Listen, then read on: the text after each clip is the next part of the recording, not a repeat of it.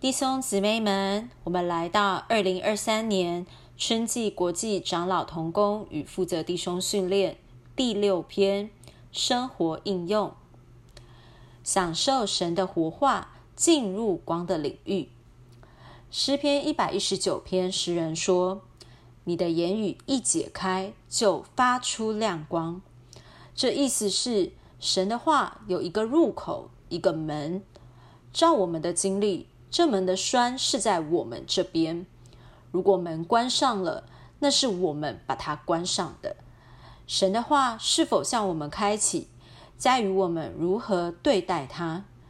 如果我们和主没有问题，神的话定规是向我们开启的。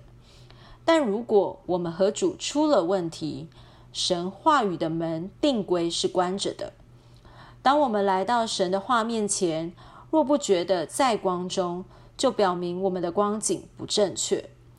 许多信徒读圣经得着知识，这知识成了帕子遮蔽他们，使他们在黑暗里。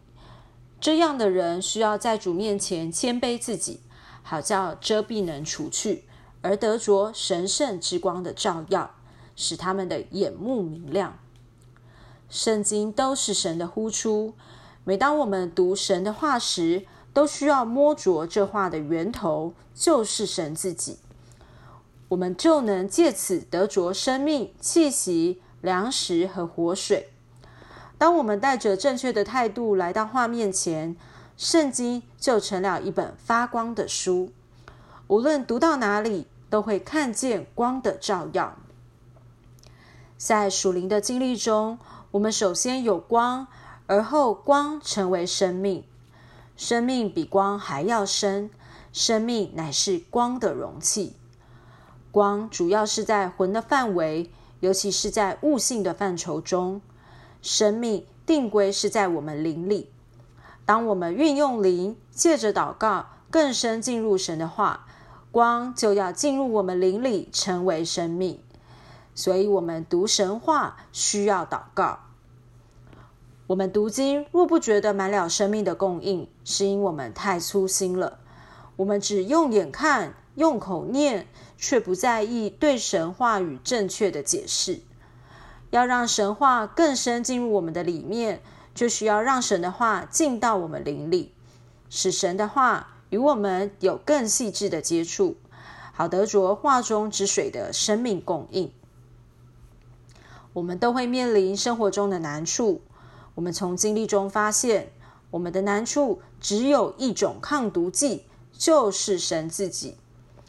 如果我们不让神进到我们的处境中，人生不过是一场空虚的梦。没有神，我们一切的梦想首先成为难处，继而成为愁烦，最终进入死亡。但我们接受了主，情况就不同了。我们的份不是幸福的婚姻、崇高的地位、巨额的存款，我们的份乃是主自己，它是真实且实际的。我们能尝到并享受它，因着主是我们的份，各样的祝福也随之临到我们。只要有它，就有一切。神的属性和美德是我们的，救赎和拯救也是我们的。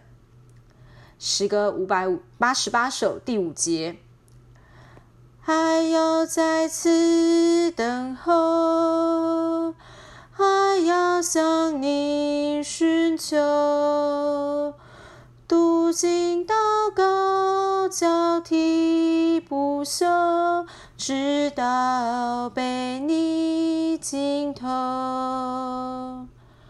直到这光进来以前。实在需要更多的，还要愿主得着我们，更渴慕他自己，更享受他光的照耀和生命的供应。